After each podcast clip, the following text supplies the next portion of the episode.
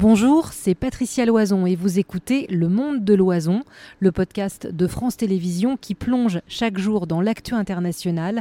Bonne écoute.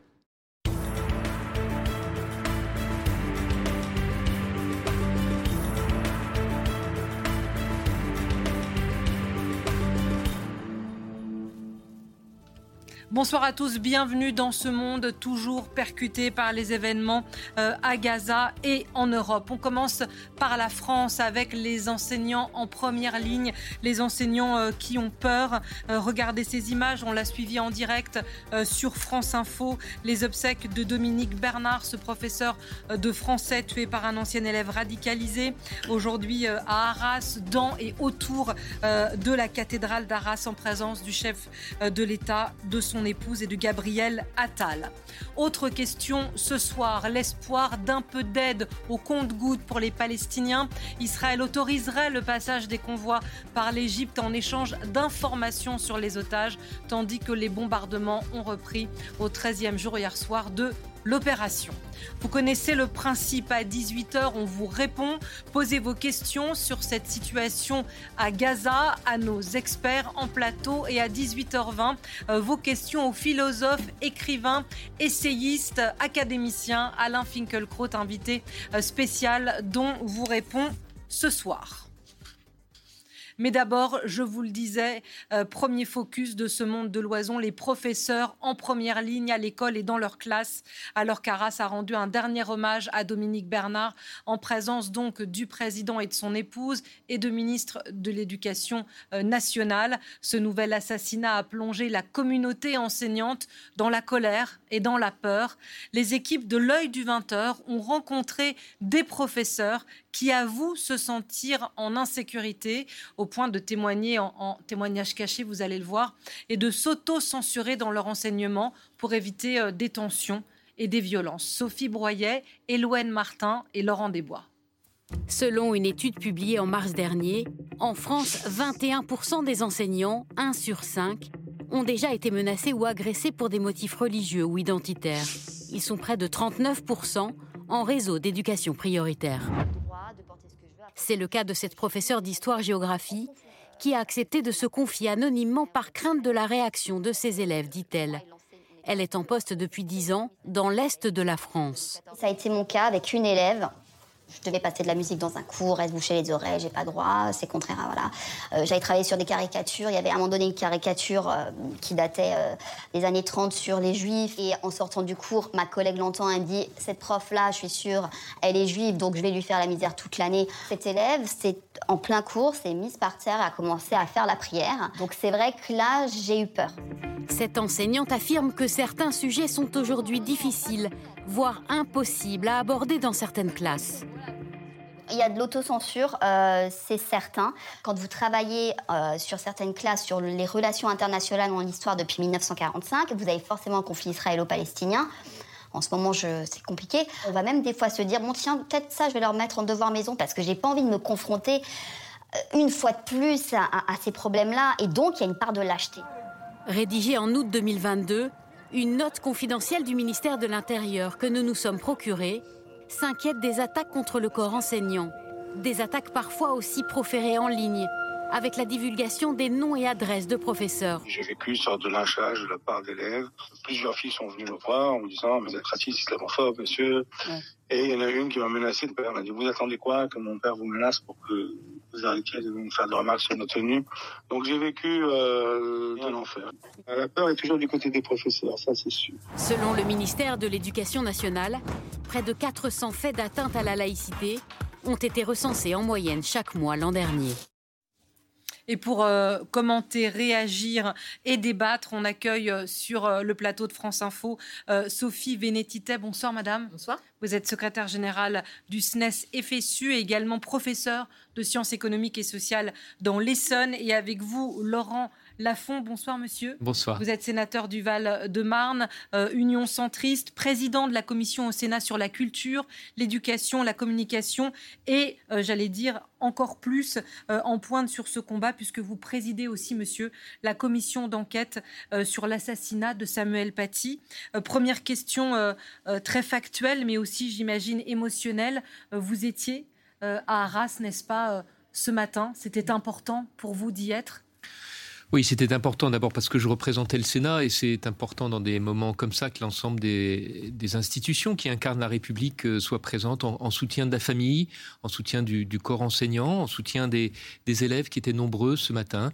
C'était une cérémonie euh, très digne, très respectueuse de, ce qu'a voulu la famille et, puis, euh, je crois évidemment, bien sûr, très, très émouvante. Vous avez rencontré, vous, sa famille? Non, je ne l'ai pas rencontré. C'est le chef de l'État qui l'a rencontré. La famille tient manifestement à, à une certaine euh, discrétion et on peut le, comprendre. Ce, moment est d'abord un moment familial pour eux. Les, les, les, mots euh, de, de, de, la femme euh, de Dominique Bernard étaient très forts en insistant justement sur cet amour familial qui, auquel il était très attaché, auquel toute sa famille était très attachée. Et je crois qu'il faut profondément respecter ce, cet aspect-là de, de, cette journée. Un moment familial, comment dire le contraire, mais j'avais envie de vous dire aussi un moment euh, républicain. Mm. Euh, le chef de l'État était là, le ministre était là, vous étiez là. Mm. Qu'est-ce qu'on se dit quand on euh, est représentant de la République, qu'on enquête sur la mort de Samuel Paty, qu'on entend vendredi dernier qu'un professeur a été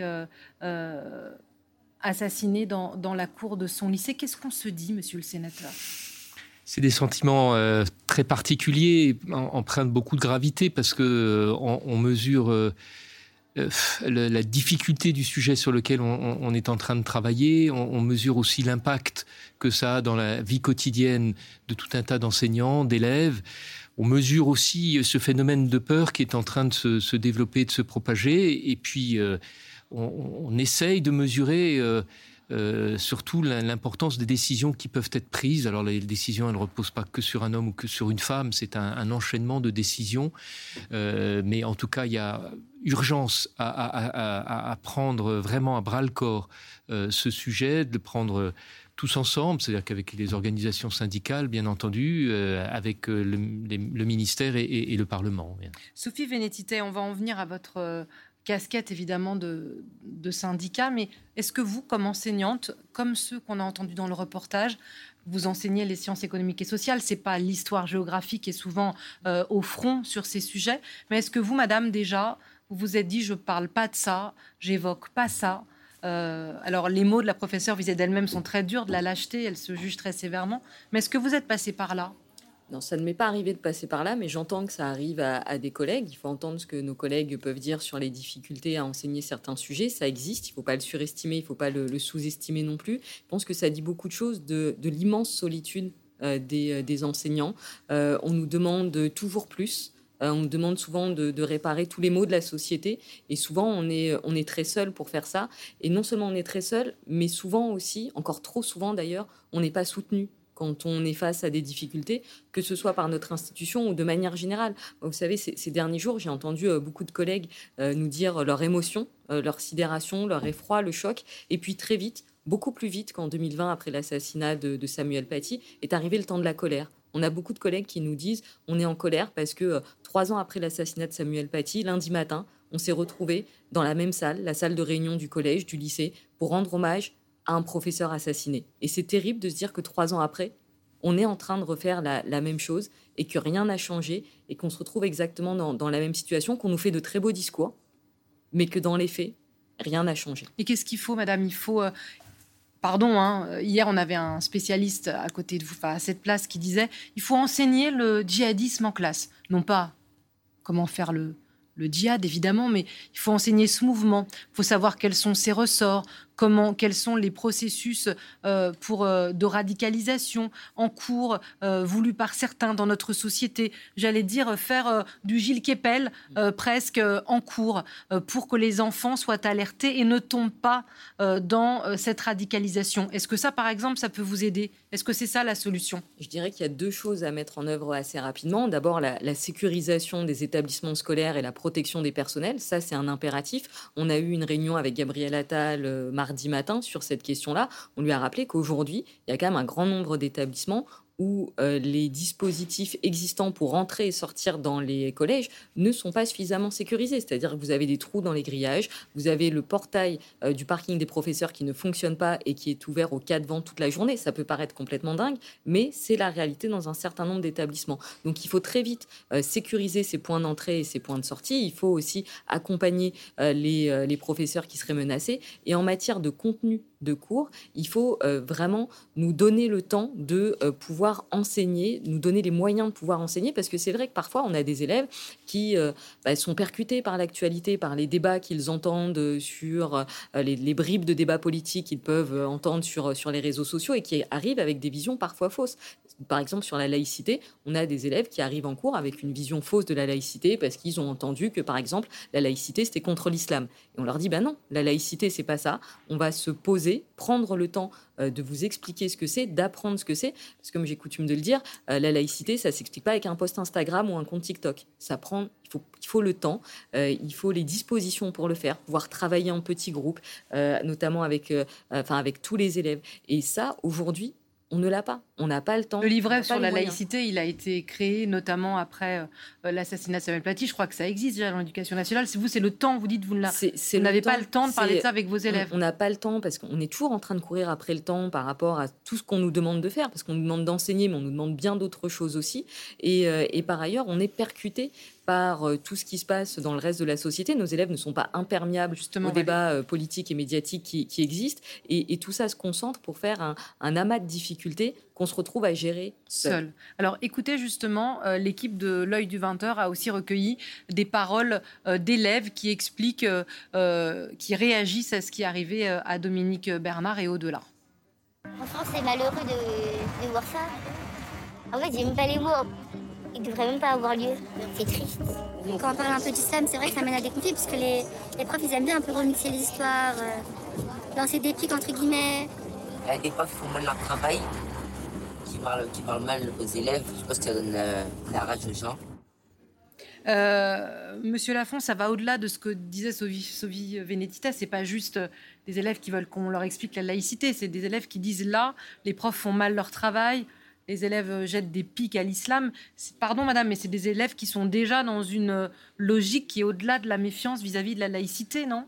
Oui, il y a presque deux mondes euh, qui ont du mal à se, parler, à se comprendre. et, il ne faut pas que tout repose sur l'école. L'école a un, rôle central, mais on voit bien que c'est une question de société aussi qui se pose. Il n'y a pas que l'école qui doit expliquer la laïcité aux enfants, il n'y a pas que l'école qui doit expliquer le vivre en commun. Euh, euh, encore une fois, les enseignants ont un rôle. Il ne faut pas non plus mettre trop de pression sur la responsabilité des enseignants parce que sinon, ça aboutit indirectement aux commentaires qu'on a entendus tout à l'heure de, l'enseignante qui euh, s'auto-censure et qui a même utilisé le terme que j'ai trouvé très dur parce que je, de l'acheter vis-à-vis de l'acheter. C'est pas de la lâcheté que de s'auto-censurer. Elle est dans une situation où elle s'auto-censure. Mais tout ça, ça montre bien qu'il faut arriver à aborder euh, cette question de la laïcité à, la portée euh, pas uniquement dans l'école, bien sûr, elle doit être affirmée de manière très forte dans, l'école, et c'est pour ça que, par exemple, la, mesure d'interdiction de la baya a été quelque chose d'essentiel, mais il, faut qu'on l'explique de manière beaucoup plus large. ça veut dire comment? Parce que, pardon, mais on se paye beaucoup de mots, mais on l'explique comment? C'est les hommes politiques qui doivent le dire davantage dans leur discours, c'est dans les mairies, c'est les parents. Qui, qui doit expliquer la laïcité euh, si c'est de ça dont il s'agit aux enfants? Et en plus, le terme laïcité, si on essayait de l'expliquer, ça, serait, ça nous prendrait le, reste de de, l'émission, donc ça serait très compliqué. Et, le terme de laïcité recouvre des réalités différentes. La, notion de laïcité ici en France n'est pas la même que la notion de la laïcité en Angleterre ou aux États-Unis. Euh, donc il faut qu'on arrive à trouver euh, les mots, et c'est pas uniquement une question de mots. Il faut qu'on comprenne que notre modèle de société, il est basé euh, sur justement le fait qu'aucune opinion ne peut prédominer euh, sur euh, une autre et, et qui a nécessité dans certains espaces, et l'école en particulier, de faire en sorte que c'est la transmission du savoir qui compte et non pas d'imposer une opinion par rapport aux autres. Et je crois aussi que c'est extrêmement important parce qu'on voit bien la, ce que signifient aussi les remarques de, ces, euh, dire de ces enfants, mais ces élèves est peut-être plus, plus approprié. La parole du maître, c'est pas l'égal de la parole d'un de, d'un enfant, voire des parents En l'occurrence, dans la transmission des savoirs, celui qui sait, c'est le maître, c'est l'enseignant. Et on n'a pas à mettre sur le même pied d'égalité la parole du maître, de l'enseignant, par rapport à ce qui peut se dire ailleurs, dans les réseaux sociaux, euh, voire même euh, ici à la télévision. C'est ça qu'on entend, c'est la C'est intéressant ce que vous dites, c'est la défiance. Vous, ressentez ça, vous aussi, en tant qu'enseignante, et c'est ce qu'on vous remonte, que la parole, finalement, on, le dit beaucoup, hein, pardon si j'enfonce une, porte ouverte, mais que la, votre parole est mise à égalité. vous parliez de post Instagram, votre parole et un post Instagram d'un influenceur, c'est la même chose aujourd'hui? Je dirais pas qu'il y a jusqu'à une forme de, défiance, mais effectivement. Non, de mise à niveau. il n'y a plus une parole surplombante ou respectée de l'enseignant. Dans la hiérarchie de l'information, euh, les élèves en fait sont confrontés à un flot d'informations, voire même un flux d'informations qu'ils ont parfois du mal à appréhender quand ils ont 12, 13, 14, 15 ans et qui sont confrontés à diverses informations. Et c'est vrai qu'il y a un rôle, je dirais, d'éducation aux médias, un rôle éducatif à faire sur ce que nous, on transmet et sur le décryptage du monde qui, qui entoure les élèves qu'on a, qu'on a à faire. Mais euh, ça, c'est un rôle, c'est le rôle de l'éducation nationale, c'est le rôle de l'école publique. On, peut jouer ce rôle-là, on va jouer ce rôle-là, et je crois que même si on a tous été, même s'il y a de la peur qui s'exprime aujourd'hui chez les enseignants, il y a aussi plus que jamais la volonté d'assumer le rôle qui est le nôtre, c'est-à-dire de ne pas, renoncer euh, même si on a été euh, touché, euh, très touché par, ce qui s'est passé ces, derniers jours. Mais effectivement, d'une part, on ne le fera pas seul, et d'autre part, il faut qu'on ait les, moyens de le faire. Et ça, aujourd'hui, mais c'est quoi quand on dit ça? C'est plus d'enseignants avec bah, vous C'est des spécialistes euh, d'éducation aux médias qui mm. vont venir parler avec vous C'est des gens qui bah, vont venir expliquer la laïcité C'est des profs en plus C'est des heures en plus C'est un certain nombre de choses. C'est des profs en plus. C'est des effectifs en baisse dans les, euh, dans les classes. Enfin, Aujourd'hui, quand vous devez faire des parties de programme en histoire et géographie qui sont pas simples à transmettre et que vous avez 35, 36, 37 élèves par classe et que vous avez 3 heures pour faire cette partie de programme, moi je mets au défi quiconque dans la société de transmettre ça comme il faut aux 37 élèves que vous avez dans la classe. Enfin, je, vraiment, il faut que tout le monde entende que pour qu'on puisse jouer notre rôle, et on est tout à fait prêt à le jouer, il va falloir aussi se rendre compte dans quel état est aujourd'hui l'éducation nationale. Je rappelle que depuis 2017, Emmanuel Macron a supprimé près de 8000 postes d'enseignants. Donc ces, ces postes-là, ils nous manquent aujourd'hui. On a besoin d'adultes auprès, des élèves. On les a pas aujourd'hui et on peut plus. Et quand je vous disais qu'il y a de la colère aujourd'hui qui s'exprime chez les enseignants, il y a une phrase qui m'a beaucoup marqué. Je pense qu'il faut que tout le monde, des, collègues qui nous ont dit, en fait, on en a marre qu'on nous rende hommage uniquement quand l'un d'entre nous est mort. C'est terrible à entendre comme phrase. Moi, la première fois que je l'ai entendu lundi matin, voilà, ça a été un peu dur, mais en même temps, c'est ce que vivent nos collègues et il faut que tout le monde l'entende.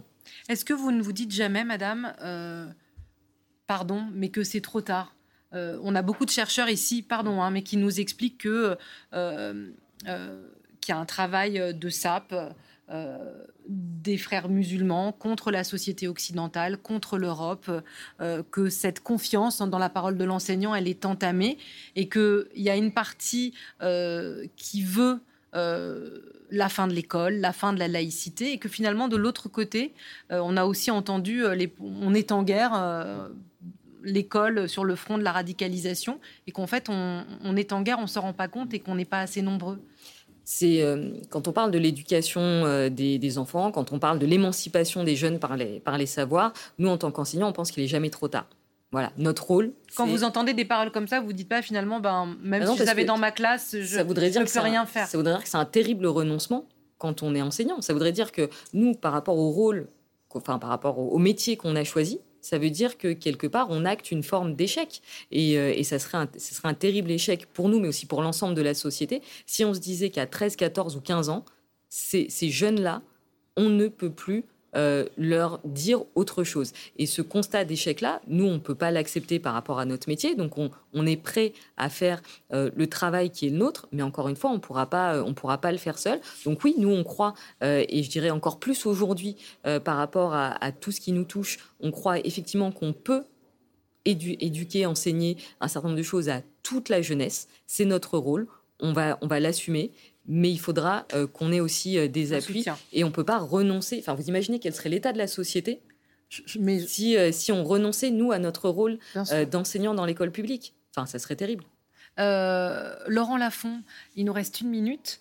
De l'enquête qui est menée sur la mort de Samuel Paty, la commission d'enquête que vous présidez, monsieur, qu'est-ce que vous avez tiré comme enseignement? C'est quoi? Qu'est-ce que vous vous dites aujourd'hui? Mais ça, faut absolument le faire. D'abord, elle, commence, donc on n'en est pas encore au niveau des, enseignements. Euh, c'est à la fin de l'année qu'on fera des propositions.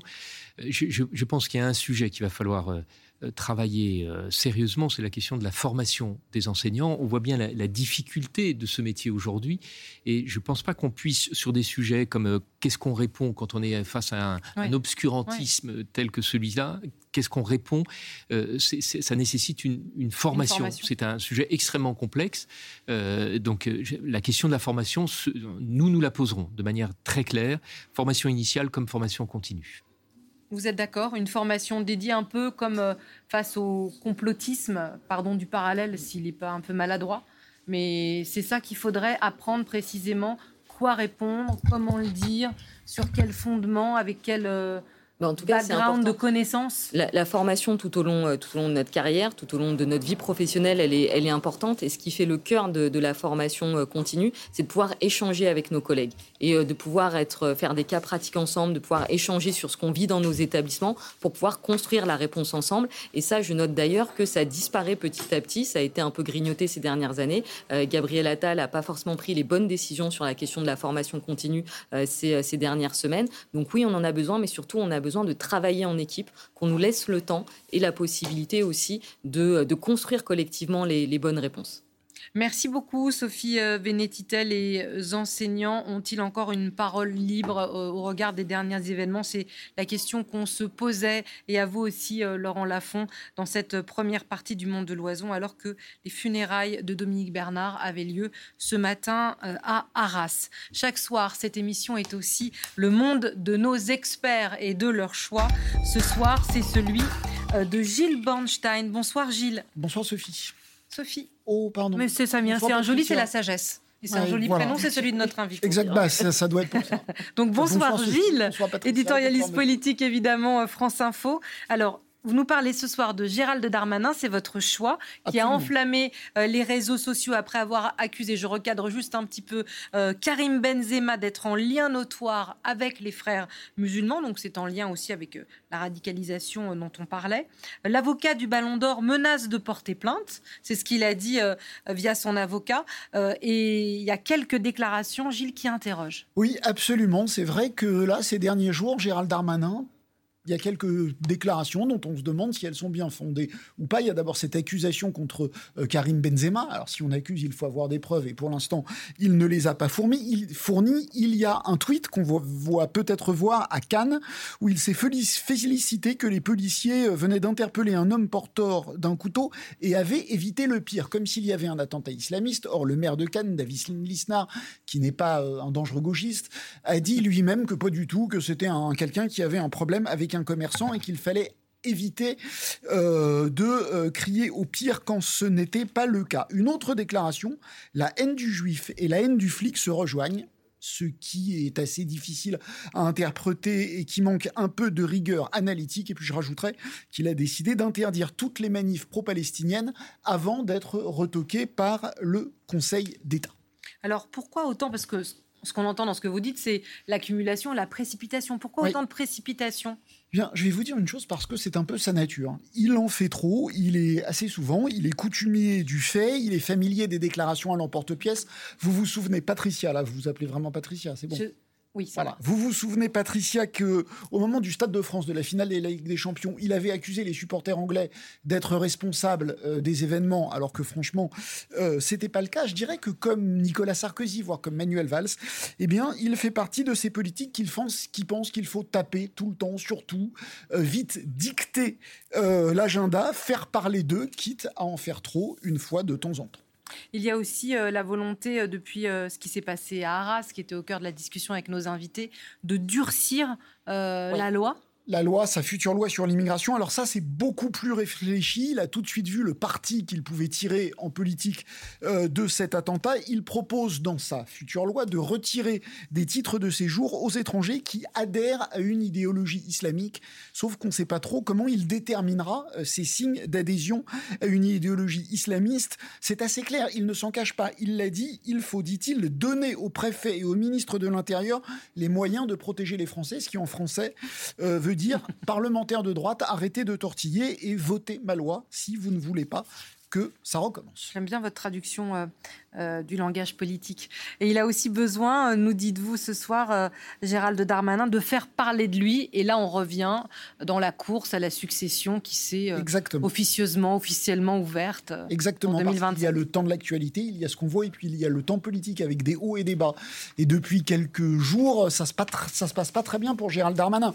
On va remonter un peu la séquence. En cet été, il avait réussi à installer dans le pignon et quasiment dans la tête du président de la République qu'il était indispensable à Matignon. Il a longuement hésité. Tout le monde nous dit que le président de la République a longuement hésité. Et puis finalement, il a renommé du bout des lèvres, mais il a quand même renommé Elisabeth Borne, premier échec. Et puis depuis, tout s'est mal passé. Vous vous rappelez, on va peut-être voir les images de sa rentrée politique à Tourcoing, où, euh, qui devait être un discours fondateur ça s'est pas si bien passé que ça. Il n'a pas fédéré. Elisabeth Borne, renommée Premier ministre, on pensait vraiment qu'il ne se passait rien. Bah, depuis quelques semaines, Elisabeth Borne, elle reprend du poil de la bête. Et puis c'est elle la patronne euh, et c'est lui euh, le ministre. Et puis enfin, il y a quelque chose que lui n'attendait pas. Là, on est vraiment dans la course des petits chevaux. C'est l'irruption de Gabriel Attal, alors qu'il ne plaît pas forcément à Sophie, là c'est vous. Euh, mais c'est vrai que Gabriel Attal, dans les sondages, eh bien c'est une alternative plus jeune que lui, et pour lui, ça c'est compliqué. Donc voilà, l'animal politique euh, Gérald Darmanin essaye de tout le temps mettre des pions dans la machine pour faire parler de lui, quitte à en faire un peu trop. Et notre animal politique à France Info, c'est vous. Merci beaucoup Gilles. Merci à tous les deux pour euh, cette première partie du monde de l'oison et de la France, direction le Proche-Orient et ce 13e jour de guerre à Gaza après euh, l'attaque du Hamas. Gaza où on attend désormais l'arrivée des camions euh, d'aide humanitaire. Joe Biden a obtenu d'Israël de laisser passer de l'aide au point de passage avec l'Égypte, mais Israël le conditionne ou le conditionnerait à des informations sur les otages. Marc de Chalvon. Une partie de ces camions devrait bientôt pouvoir rentrer dans la bande de Gaza. Ils sont coincés depuis des jours maintenant du côté égyptien du terminal de Rafah. C'est le fruit d'un accord arraché au forceps par le président Biden à l'Égypte et surtout à Israël, qui s'opposait jusqu'à maintenant à l'acheminement de l'aide humanitaire à Gaza. J'ai été très direct sur la nécessité de soutenir l'acheminement de l'aide humanitaire à Gaza. De l'acheminer à Gaza et de le faire rapidement. L'accord porte sur une vingtaine de camions dans un premier temps qui devrait passer demain. D'après l'ONU, le territoire palestinien a besoin de 100 camions par jour pour couvrir ses besoins humanitaires. Car la bande de Gaza, assiégée depuis le 7 octobre, manque de tout. Plus rien ne rentre. L'électricité, le gaz, la nourriture, l'eau potable. Ces Gazaouis patientent parfois deux heures à cette fontaine d'une mosquée pour obtenir un peu d'eau à la qualité douteuse. L'eau, c'est la vie. Aucun être humain ne peut survivre sans eau. Nous remplissons ces deux ou trois bouteilles pour découvrir que l'eau est salée. Les rares sources d'électricité sont des générateurs privés sur lesquels se ruent les Gazaouis pour charger leur téléphone portable. Mais bientôt, ces générateurs ne pourront plus fonctionner, faute d'essence, qui vient elle aussi à manquer cruellement. Cela fait 4 ou 5 heures que j'attends et on me dit qu'il n'y a plus de diesel. Nous ne savons pas quoi faire, nous ne savons pas où aller. Autre facteur qui complique l'acheminement de l'aide, la guerre et les bombardements israéliens qui empêchent les organisations humanitaires de se déplacer en sécurité et d'atteindre les populations dans le besoin. Voilà, Gaza, une goutte d'aide humanitaire, c'est la phrase qui s'affiche sur notre écran. Je vous rappelle le principe de ce monde de l'oison. On débat avec nos invités, ensuite vous réagissez, vous pouvez poser vos questions, vous flashez le QR code qui s'affiche sur votre écran, envoyez vos interrogations et nos invités vous répondent à partir de 18h. On compte sur vous. Je vous présente les invités qui sont euh, désormais euh, sur notre plateau. Euh, dois-je présenter Alban Mikosi, peut-être? Encore Bonjour Patricia. Sans doute pas. Bonjour à tous. Notre éditorialiste euh, international, bonsoir Alban. Euh, vous ferez un focus tout à l'heure sur une vidéo de CNN qui euh, vous a interpellé et qui est extrêmement intéressante. Et on accueille également le porte-parole du CICR, le Comité international de la Croix-Rouge en France, Frédéric Joly. Bonsoir. Bonsoir. Frédéric, merci d'être avec nous. Après le sujet de Marc de Chalvron, ma première question est évidemment pour vous. Est-ce que, à vos yeux de CICR, ça passe bien, cette euh, offre israélienne de je t'apporte de l'aide, mais tu me donnes de l'information sur les otages crois que dans un premier temps, il faut euh, se dire que l'espoir est un peu plus nourri qu'hier, puisqu'il semble se passer quelque chose à Rafah et qu'enfin un accès humanitaire va être donné pour que la population puisse être euh, soulagée. Je pense que l'aide humanitaire ne peut pas être conditionnée à d'autres objectifs que le strict humanitaire. Aujourd'hui, on voit déjà à Rafah qu'il y a énormément de camions qui rongent leurs freins, si je puis dire, pour pouvoir entrer. On sait que ce passage doit être pérenne, doit être garanti. Euh, qu'il y ait des contraintes administratives de vérification, c'est des choses tout à fait naturelles. Donc il faudra aussi voir comment ça fonctionne. Mais il faudra aussi euh, s'inquiéter rapidement de la coordination de l'entrée de cette aide puisque à la fois vous avez des centaines de milliers de personnes qui ont été euh, impactées, qui sont dans un mauvais état sanitaire, qui sont stressées, qui boivent de la mauvaise eau, qui ne sont pas bien nourries, qui n'ont pas accès aux soins. qui témoignent, l'eau est salée. Et votre sujet l'a très bien montré. Donc on peut même imaginer, sans euh, sans se faire l'avocat du diable, mais que la situation sanitaire fait que si effectivement euh, de l'aide humanitaire ne rentre pas maintenant très rapidement, on n'est pas à l'abri de maladies hydriques, d'épidémies, de diarrhée, la promiscuité, euh, l'étroitesse du territoire, la fatigue de la population fait que pourrait venir se surajouter une situation déjà tragique euh, cette problématique-là. Donc la coordination humanitaire va être très importante, la priorisation, où est-ce qu'on doit aller en premier, où, où, les premiers euh, convois doivent se diriger, peuvent-ils se diriger, est-ce que les routes sont convenables pour permettre à des poids lourds de pouvoir passer? Euh, remettre en service le plus rapidement possible des infrastructures nécessaires à la survie de la population civile.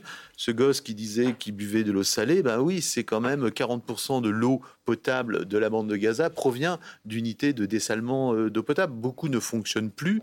Il faut donc impérativement pouvoir restaurer cela, sinon le risque épidémique euh, pourra se poser. Le soutien des hôpitaux, est une véritable priorité. Alors on va regarder des images, mais je, voulais juste vous poser cette question-là, Frédéric Joly. Est-ce que vous, CICR, avez des infos que ça peut se débloquer euh, ce soir, dans deux heures, demain matin? Quelles sont les informations que vous avez sur l'amélioration euh, de l'arrivée de l'aide humanitaire via ce point de passage de Rafah? Il me semble que ceux qui décident aujourd'hui politiquement ont l'intention de prendre en compte réellement l'humanitaire pour ce qu'il est, c'est-à-dire porter secours à des personnes. On sait aussi que l'humanitaire, dans toutes les situations de conflit armé, le CICR le connaît bien, puisqu'il ne travaille que dans les situations de conflit armé, l'humanitaire est souvent soit instrumentalisé, soit devient un enjeu même, comme la population civile devient un enjeu du conflit armé, alors qu'elle ne devrait pas l'être. À l'heure où nous parlons, euh, il y a un espoir avec cette ouverture, il est très réduit, il n'y a qu'un seul point d'entrée, vous avez 2 millions de personnes, dont la plupart sont vraiment dans des urgences.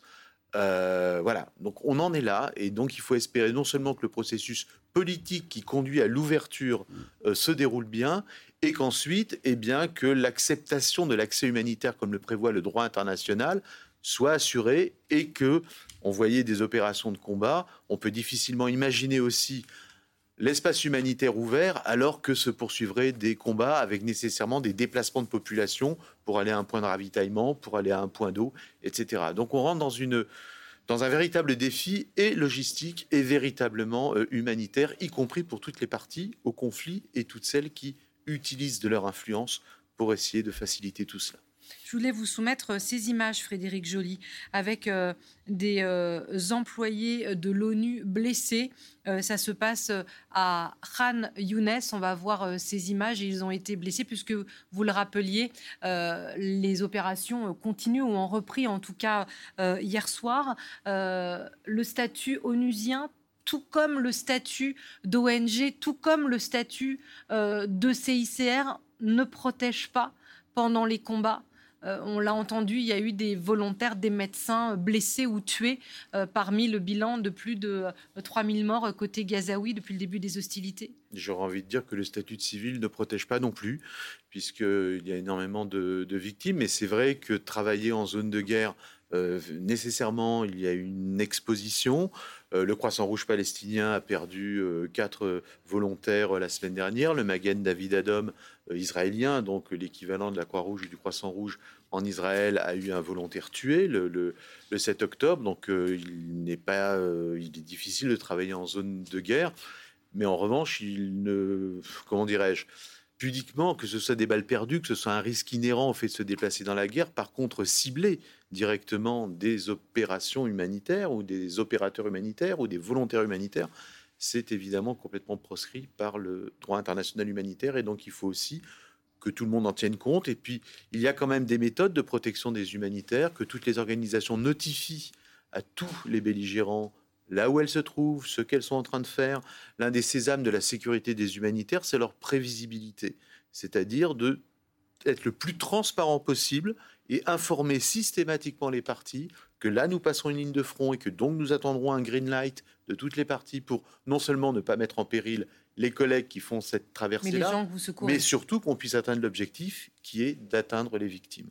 Alors, Anthony Bélanger euh, nous a rejoint. Bonsoir, Anthony. Bonsoir. Éditorialiste à France Inter, spécialiste des questions euh, internationales. On voulait faire le point, s'arrêter d'abord avec Frédéric Joly sur la question de l'aide humanitaire. L'image que je vous soumets à présent, messieurs, est celle de la frappe sur l'hôpital Al-Khali euh, à Gaza, qui, selon le Hamas, est due aux Israéliens, mais qui parle d'un bilan de plus de 471 morts. Ce sont les images qu'on a déjà vu sur France Info, mais qu'on vous remontre parce qu'elles illustrent ou illustreraient euh, ce qui s'est passé. Et puis aujourd'hui, il y a eu cette information. On en parlait déjà avec le général Trinquant hier soir. Euh, un expert, euh, un responsable pardon, européen du renseignement déclare à l'AFP, sous couvert d'anonymat, que finalement le bilan ne serait de quelques dizaines, probablement 10 ou 50 victimes. Et Frédéric nous dira sans doute évidemment que c'est déjà trop. Anthony, mm qu'est-ce qui se passe là? On a décrypté manip contre manip, communication contre communication. Euh, Il se passe qu'il faut absolument ne jamais donner de chiffres quand ils ont une source. Enfin, jamais donner de chiffres. Je ne pense pas ça ni aux médias, ni aux. Je dis simplement qu'il faut faire très attention. Nous sommes en période de guerre. Il y a le brouillard de la guerre, il y a le brouillard, informationnel. On l'a vu à l'œuvre en, Ukraine face à la Russie.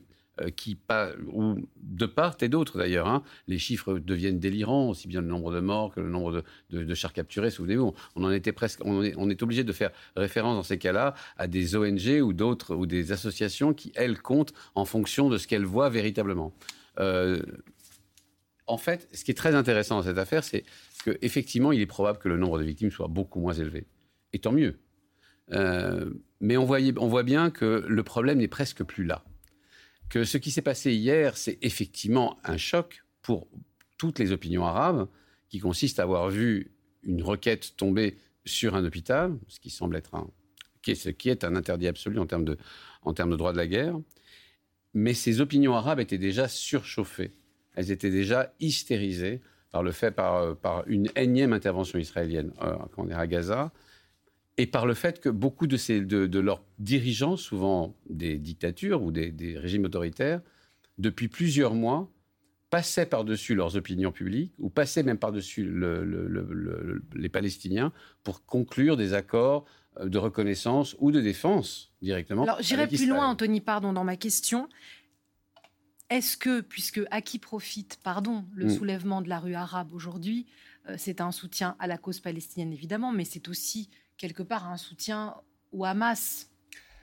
À qui profite mmh. Alors, est-ce qu'on peut imaginer qu'il peut y avoir un storytelling, pardonnez-moi l'expression, d'un bombardement, d'un hôpital pour contribuer à chauffer encore plus à blanc une opinion publique arabe qui va dans le sens, euh, plutôt le sens palestinien mmh. que le sens israélien. Si vous voulez me demander s'il y a des gagnants géopolitiques en ce moment à, à la comment dire, au soulèvement d'une certaine manière ou à la colère de, la, de, des populations. Alors moi je dirais même une manip géopolitique. Est-ce qu'il n'y a pas une manip géopolitique derrière l'hôpital?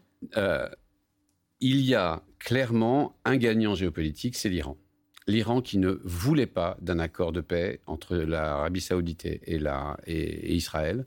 L'Iran qui euh, est l'allié du Hamas. L'Iran qui est l'allié du Hezbollah l'Iran qui en ce moment est en train de montrer qu'on ne peut pas faire la, paix au Moyen-Orient sans passer par lui, et, en passant au-dessus des Palestiniens. Donc, euh, clairement, l'Iran, sans tirer une balle, est devenu l'acteur majeur et surtout le maître majeur euh, de la diplomatie locale. Le grand perdant de l'affaire, c'est évidemment l'Arabie saoudite. Et par conséquent, ces États qui, il y a encore quelques mois, signaient des accords de paix et de défense avec Israël. Pourquoi? Parce que leurs opinions publiques se sont soulevées contre, dans, des pays, je, pense au Maroc, hein, je pense aussi à Bahreïn, par exemple, pour d'autres raisons d'ailleurs, se sont soulevés contre visiblement ces, ces pouvoirs qui, encore une fois, tentaient de faire la paix avec Israël. Et qui ont tous mis le pied sur le frein sur, sur ces accords. Et qui ont immédiatement mis le pied sur le frein, ce qui montre bien que le vrai gagnant de l'affaire, c'est effectivement l'Iran, qui, encore une fois, sans tirer une balle, a, a, fait la démonstration qu'on ne pouvait pas faire la paix au, Proche-Orient, en tout cas avec Israël, sans passer par-dessus les, Israéliens, euh, les Palestiniens, ou sans tout simplement... Euh, ou, que, que, cette paix avec, les, les, avec Israël n'était pas forcément populaire au sein des populations. Pourtant, moi, je fais partie de ceux qui pensaient que c'était une grande avancée.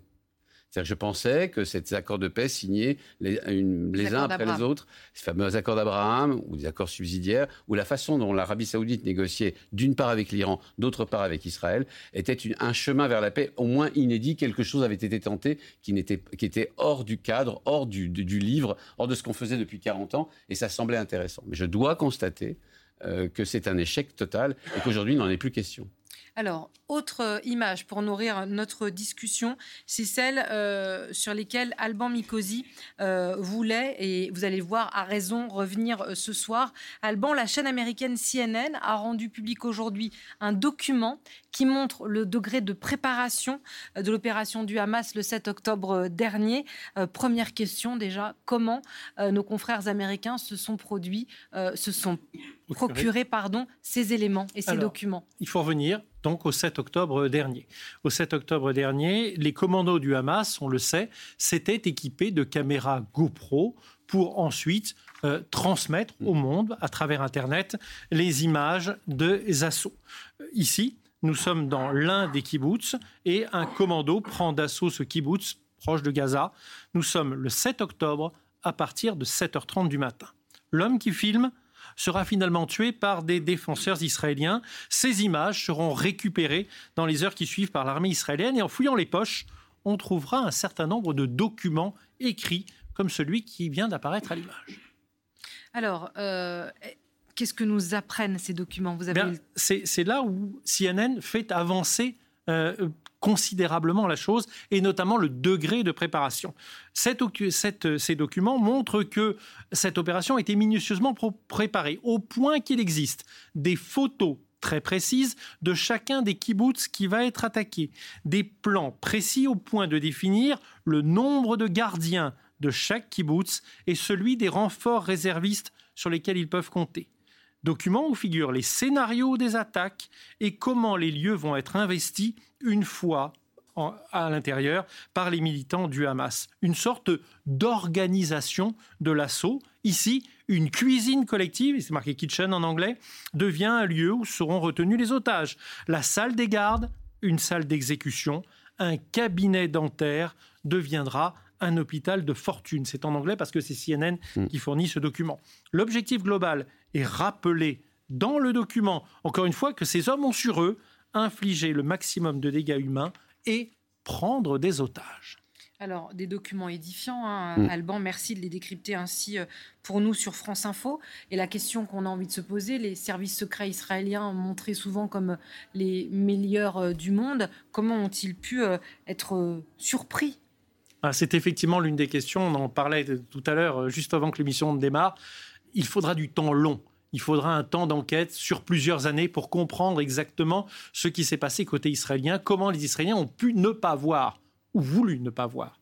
En tout cas, euh, un autre livret du Hamas qui a été retrouvé là aussi sur un combattant date de 2020. Et déjà, il définissait des règles pour des actions terroristes en 2020. Faire des otages, les tenir éloignés des armes ou autres moyens de suicide, les utiliser comme bouclier humain pour sortir vous voyez que le Hamas lui-même avait diffusé des images de ces camps d'entraînement et le 7 octobre, il a tout simplement mis en pratique les menaces qu'il avait écrites. Les enquêteurs, au long cours, nous diront à quel niveau les autorités israéliennes n'ont pas pris ces menaces au sérieux. Ont-ils pensé que tout ça n'était qu'un projet théorique ou y a-t-il d'autres raisons? En tout cas, n'ont-ils pas vu aussi que le Hamas avait écrit en toutes lettres son objectif commun avec Al-Qaïda, faire la guerre aux juifs et aux croisés, comprendre les chrétiens? Euh, Anthony Bélanger, mm. euh, on va aller en Cisjordanie parce qu'on voulait aussi euh, balayer le paysage mm-hmm. politique palestinien. on a utilisé peut-être trop fortement le terme de le Hamas devient Daesh. Le Hamas n'est plus seulement un mouvement politique palestinien, mais aussi un mouvement djihadiste. Est-ce que ce que nous montre Alban ne tend pas à le corroborer? Alors, euh, d'abord, c'est absolument passionnant. Hein. Merci vraiment parce que ça, nous permet d'avoir une vraie plongée dans, le mode d'organisation. Personne ne doutait de l'extrême organisation qui avait, avait prévalu euh, avant. Et je rappelle quand même que le Hamas a réussi à percer en 29 points euh, la, fameuse barrière de haute technologie montée par Israël, qui était à la fois au-dessus, en dessous, et avec des systèmes de capteurs. Je rappelle aussi qu'il y avait, quand même des, des, brigades de, soldats israéliens. Donc en fait, euh, à l'extérieur, il y avait, c'était pas totalement dépeuplé. Il y avait six brigades, je crois, de, soldats israéliens qui entouraient la bande de Gaza, 6000 soldats. Ça n'a pas suffi. Ça veut dire l'énormité euh, de, la, de, de, la, de, l'attaque du, euh, Hamas. 1500, 1500 terroristes du Hamas tués, ce qui signifie qu'il y a probablement de 5 à 10 000 euh, combattants du Hamas qui sont passés par là. C'est montré pour montrer l'énormité. Donc je, trouve ça effectivement passionnant. Euh, votre question est de savoir si la... Est-ce qu'on s'est trompé ou est-ce qu'au contraire, euh, ce que nous montre Alban montre qu'il y a eu une mutation, une inspiration vis-à-vis de pratiques plus djihadistes pardon, qu'avant? Alors, le Hamas a toujours été une, organisation djihadiste face à la situation. C'est-à-dire qu'en fait, le Hamas a en tête l'histoire des croisades. C'est-à-dire que quand vous parlez avec un responsable du Hamas, c'est une terre palestinienne, point barre, Israël n'a rien à faire ça. Ils se souviennent que pendant un siècle, les croisés, et les croisades, euh, à l'époque des croisades, entre 1100 et 1200, on va dire grosso modo un siècle, euh, les, croisés ont pu occuper Jérusalem, occuper la Terre Sainte, et qu'à la fin, l'islam, avec Saladin, a réussi à bouter les, croisés hors de... Donc quand ils vous parlent, ils vous disent, mais vous savez, nous, on a le temps on a le temps. Vous n'avez pas le temps, vous occidentaux, vous avez l'impression que le, temps vous est compté. Nous, nous savons que nous avons déjà, il y a quelques siècles de ça, passé un siècle à récupérer ce que nous considérons comme notre terre. c'est plutôt de cette façon-là qu'il faut le regarder, ce que cherche à faire le Hamas. Le Hamas ne cesse, a toujours, n'a jamais cessé de répéter qu'ils avaient le temps. C'est un mouvement djihadiste comme tous les mouvements de, de, comment dire, de, euh, comme tous les mouvements de la région. Quand il s'agissait de s'opposer à l'oppression, on, se sont définis eux-mêmes comme des mouvements de, djihadisme. C'est un mouvement terroriste clairement. Il utilise les moyens du terrorisme et il, ce n'est pas Daesh, mais il s'est daeshisé, c'est-à-dire qu'il a pris des leçons de Daesh, c'est-à-dire des leçons euh, de médiatique. Il faut absolument médiatiser, y compris le pire, des leçons dans l'horreur. Je, je, ne vais pas redécrire la façon dont certains de ces kibbutzniks ont été assassinés, torturés, parfois, en tout cas, brûlés vifs, qui est un, absolu dans l'horreur. Ce n'est pas un mouvement. Dans ce cas-là, il ne s'agit pas d'un mouvement de résistance. Je rappelle qu'il faut bien faire, il faut bien faire comprendre aux gens que quand on résiste, on résiste comme par exemple vis-à-vis d'une armée. voilà, vis-à-vis d'une armée, comme la résistance française qui, résistait à l'oppresseur ou à l'envahisseur allemand. Mais il s'agit bien, dans son, dans son, dans son, dans sa psyché, de reprendre la leçon de Daesh, la leçon médiatique et dans l'horreur de Daesh, et par ailleurs d'appliquer euh, ce qu'ils ont toujours été, c'est-à-dire un mouvement djihadiste terroriste et par ailleurs un mouvement, euh, un mouvement qui fait référence à une histoire très précise euh, qu'ils ont à cœur de répéter chaque fois qu'ils ont la chance de se justifier. Alors, après cette plongée sur l'histoire euh, du Hamas, on va voir l'autre pouvoir, si on peut encore le qualifier ainsi, euh, dans les territoires euh, palestiniens. C'est celui de l'autorité palestinienne en Cisjordanie. Il y a depuis plusieurs jours de cela qu'il y a là-bas aussi d'importantes manifestations. C'est ce qu'ont constaté Naoufel El Kawafi et Stéphane Guillemot, qui sont sur place pour nous, France Info. Oui, c'est vrai, la crainte ici, c'est que ce conflit se propage en Cisjordanie. On est à Ramallah, c'est la capitale euh, de l'autorité palestinienne. Et c'est vrai que ça nous a frappé ce matin quand on est arrivé parce que c'est une ville, on peut le dire, à quasi morte. La plupart des restaurants, des boutiques sont fermés. Il n'y a pas grand monde euh, dans les rues. Parce qu'ici, c'est le deuxième des trois jours de deuil national décrété euh, par le président de l'autorité palestinienne, Mahmoud Abbas, suite notamment à ce drame survenu, ce bombardement dans un hôpital situé à Gaza qui a fait plusieurs morts. Et c'est vrai que depuis ce drame, énormément de tensions, de colère, notamment ici en Cisjordanie Cisjordanie, des manifestations qui ont été organisées. C'est le cas ici à, Ramallah hier, réunissant plusieurs milliers de, personnes dans les rues qui sont venues crier leur colère. Des manifestants qui expliquaient ne pas croire du tout à la version donnée par l'État à d'Hébreux. Pour eux, Israël est responsable de cette frappe. On a discuté tout au long de la journée avec plusieurs Palestiniens qui nous ont expliqué à quel point eh bien, ils avaient l'impression d'être complètement délaissés, oubliés de l'opinion publique. Pour eux, eh bien, il fallait qu'on défende leur terre. Si eux ne le défendent pas, personne d'autre ne le fera. Et pour eux, c'est simple. Pour mettre fin à ce conflit, il fallait tout simplement eh bien, la création d'un État palestinien. Merci beaucoup, euh, Naoufel, euh, depuis euh, Ramallah en Cisjordanie. Et de Ramallah, nous partons à New York en liaison vidéo également. Merci beaucoup, Majed Bamia, d'être avec nous, monsieur, sur le plateau du Monde de l'Oison à France Info. Vous êtes l'observateur permanent pour la Palestine auprès des Nations Unies. J'avais envie de vous demander, monsieur, si l'autorité palestinienne porte encore bien son nom A-t-elle encore un poids quand on voit les manifestations euh, à Ramallah et partout euh, dans la rue arabe qui semblent davantage, euh, et qui semblent pas d'ailleurs, qui soutiennent le Hamas et pas l'autorité palestinienne? La priorité, c'est d'arrêter les massacres qui sont en train d'arriver maintenant à Gaza. Nous avons des centaines de morts, des milliers de morts, des centaines de morts chaque jour, des milliers de morts depuis le début de l'assaut israélien et nous n'allons pas entrer dans des distractions. On discutera de tout ce que vous voudrez une fois que les massacres se sont arrêtés. Mais pour l'instant, et je pense que là, vous avez passé euh, beaucoup de temps à parler d'autre chose, je pense qu'on se concentre sur les 4000 morts palestiniens rapportés à la France par rapport à, à, Gaza, ça veut dire 120 000 personnes tuées en France. Donc, euh, comprendre l'ampleur de l'horreur qui se déploie sur Gaza, comprendre ce que c'est d'avoir 11 000 personnes blessées, d'avoir des gens qui n'ont nulle part où aller, d'avoir des gens qui sont sous les ruines et qu'on n'arrive pas à récupérer, et toujours la difficulté de certains pays à dire clairement qu'il faut un cessez-le-feu, qu'il faut un fin de cet assaut qui est meurtrier, qui vise les civils ou qui est au mieux indiscriminés, ce sont des crimes de guerre en droit international. Ça ne devrait pas être tellement difficile de dire que les crimes de guerre, il faut les arrêter et qu'il faut trouver euh, d'autres solutions pour un meilleur avenir pour tous. On ne sait pas qui sont les gagnants de cette guerre, mais je vous assure que les grands perdants, c'est les peuples, c'est tous ceux qui souhaitent de voir la paix régner, tous ceux qui souhaitent voir le droit international respecté. Euh, on a parlé, hein, monsieur, vous n'étiez peut-être pas avec nous à ce moment-là, mais on a longuement parlé, le, porte-parole de la Croix-Rouge internationale, est avec nous sur notre plateau et on s'est longuement arrêté sur la crise humanitaire euh, que traverse Gaza.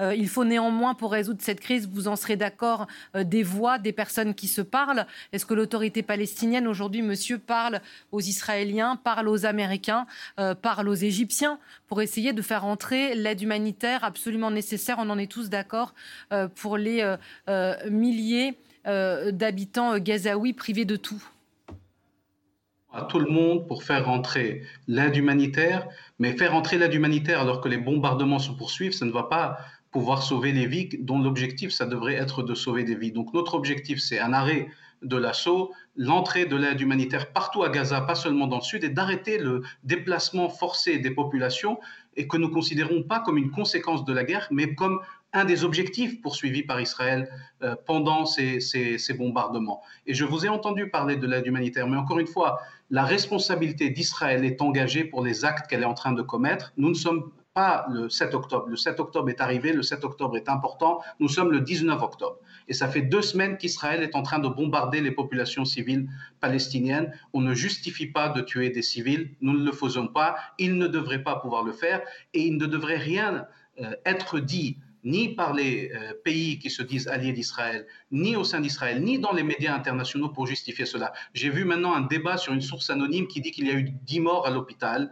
Euh, oui, une source anonyme, voilà, ça vaut beaucoup plus que les chiffres que nous sommes en train de voir. Ne croyez pas aux images, ce sont des acteurs qu'on voit tués. Les cadavres que vous voyez, ce pas des vraies personnes. Les familles que nous connaissons qui sont sous les bombes, qui sont en train de mourir par quarantaine, quarantaine de personnes, des bébés jusqu'aux grands-parents, des familles entières qui n'existent plus sur Terre. Imaginez-vous, pensez à vos oncles, à vos tantes, à vos parents, à vos enfants, tous tués d'un coup. Ça, c'est la réalité de Gaza. Je m'en fous des sources anonymes et de ce qu'elles disent. C'est honteux de passer du temps sur ces histoires-là alors que les massacres sont là. On va débattre de chaque massacre. Israël ne nie pas avoir tué tous ces milliers de Palestiniens. Elle dit qu'elle a le droit de le faire. pour l'hôpital, c'était un peu trop à gérer, donc elle a dû changer son histoire et changer son récit. Mais le, reste, elle ne le lit pas. Qui va les rendre responsables? 75 ans. Donnez-moi un seul Israélien qui a été tenu pour responsable pour les crimes commis contre notre peuple. Donc ceux qui veulent la paix, vous parlez de, de la Palestine, de l'OLP, de l'autorité palestinienne et d'autres, ceux qui veulent la paix en Palestine, en Israël, dans la région, ce sont eux qu'on est en train de détruire en ne disant pas que c'est inacceptable ce qui est en train d'arriver. On pas, monsieur, pardon, on ne l'entend pas, le camp de la paix. Moi, je ne mets pas une horreur contre une autre. J'entends parfaitement votre émotion et l'horreur de ce que vit la bande de Gaza. À France Télévisions, je le répète, et sur France Info aussi, on essaye d'avoir un, traitement le plus équilibré possible et j'entends votre douleur. Mais je, vous me dites le camp de la paix. Qui parle, monsieur, aujourd'hui, même chez les Palestiniens, de la paix, tout comme en Israël, qui parle de la paix? Vous me dites que vous parlez. Avec qui parlez-vous, monsieur, pour essayer de trouver une solution à cette horreur. Mais nous, nous n'avons pas attendu pour essayer, pour dire, depuis maintenant des années, nous sommes en train de dire, si, vous ne, euh, si on ne résout pas cette, cette question, là encore, on a entendu, Israël est en train de faire la paix avec des pays avec lesquels elle n'est pas en guerre, et en train de faire la guerre coloniale aux pays avec lesquels elle devrait faire la paix. Nous, nous étions prêts à faire la paix. Nous, nous acceptons le droit international, les résolutions internationales. Et bien sûr qu'on est de plus en plus inaudible. Bien sûr que la douleur et la souffrance sont tellement grandes. Et c'est pour ça qu'on a besoin d'aide de l'extérieur. C'est pour ça que nous appuyons la communauté internationale à agir. Pourquoi attendre le 7 octobre pour agir? Et quand on agit après le 7 octobre, c'est pour venir dire Israël a le droit de se défendre, alors qu'on sait très bien qu'est-ce qu'elle va faire Qu'elle va commettre des massacres. Encore une fois, on n'a euh, a, rien retenu de l'histoire. Dire que Israël tuant des Palestiniens, ça va nous faire avancer. Et nous, et les Israéliens, ça ne fera avancer personne. Ça ne fera avancer personne. Et donc, nous, nous espérions, je vous le dis encore, on est dans l'absurde quand des pays ne peuvent pas dire qu'il faut arrêter cet assaut, quand des pays ne peuvent pas dire il faut que nous trouvions une solution qui passe par la liberté pour les Palestiniens et la sécurité pour tous. Et nous n'allons pas accepter de laisser les choses aller dans ce sens qui sera catastrophique pour nous, pour les Israéliens, pour la région et pour le monde. Cette question est centrale. On a voulu dire qu'elle n'était plus là, qu'elle était isolée, que ce n'était pas important. Je sais qu'elle redevient importante quand des Israéliens sont tués, mais nous, ça fait des années qu'on prévient. On va arriver à une situation qui est terrible, terrible pour tout le monde. Et nous ne le souhaitons pour personne. Encore une fois, cette douleur, cette souffrance que nos familles ressentent, nous ne voulons pas que d'autres la ressentent non plus. Donc, Monsieur Bamia, Monsieur Bamia, je, vous interromps parce qu'on a beaucoup de questions à vous poser. Une dernière, s'il vous plaît, monsieur, qui sera rapide aussi de la part d'Alban Mikosi, qui est sur ce plateau, euh, spécialiste des questions internationales. Pour vous, monsieur. Oui, hier soir à New York, au Conseil de sécurité, la France a voté une résolution pour le cessez-le-feu. La France a pris une bonne décision en faisant ce vote? La résolution ne contient pas une demande de cessez-le-feu. Il y avait un amendement pour inclure dans la résolution, une demande de cessez-le-feu qui, qui, a été votée par sept pays, dont la Suisse. Et je regrette que ça n'a pas été ce que la France a fait. Elle s'est abstenue sur cet amendement. La France ne s'est pas abstenue. La France a voté pour la résolution brésilienne, et vous le savez parfaitement. Elle a voté pour la résolution brésilienne qui demande dans son amendement un cessez-le-feu. Non, s'il vous plaît, ne m'expliquez pas mon travail. Le, texte de la résolution brésilienne parle de pause humanitaire et ne demande pas un cessez-le-feu. Il y avait un amendement pour euh, changer le texte de la résolution qui n'était plus brésilienne à ce stade-là, hein, qui était celle qui avait été négociée par les États pour inclure une demande de cessez-le-feu. L'amendement a été rejeté, puis la France a voté ce texte euh, euh, de, de la résolution et les États-Unis ont mis euh, leur veto. Mais hmm. encore une fois, les responsables français sont là, vous pouvez leur demander. Est-ce qu'ils peuvent nous dire qu'ils sont pour un cessez-le-feu? Ça serait une voie utile. C'est ça, serait une demandez, monsieur, c'est ça que vous demandez à Emmanuel Macron ce soir, qu'il demande clairement, euh, audiblement, un cessez-le-feu? Je le demande à tous les chefs d'État qui sont responsables, qui se sont dit alliés d'Israël, Aujourd'hui, il faut une exigence, c'est le cessez-le-feu, c'est l'aide humanitaire, l'arrêt des forces de, du déplacement forcé et d'œuvrer pour la paix. Nous n'avons pas d'autre choix. C'est pénible, c'est difficile, il y a de la douleur, mais la paix est le seul moyen pour vivre une réalité différente pour tous les peuples de la région. Merci infiniment. Merci Majed Bamia d'avoir pris du temps, monsieur. Vous êtes euh, le représentant euh, et l'observateur permanent de la, Palestine euh, auprès des Nations Unies. Vous étiez en direct avec nous sur France Info. Merci de votre témoignage et de votre engagement. On a senti aussi votre émotion. Myriam, j'imagine qu'il y a beaucoup de questions. nos experts vous répondent. C'est notre promesse sur France Info dans quelques secondes.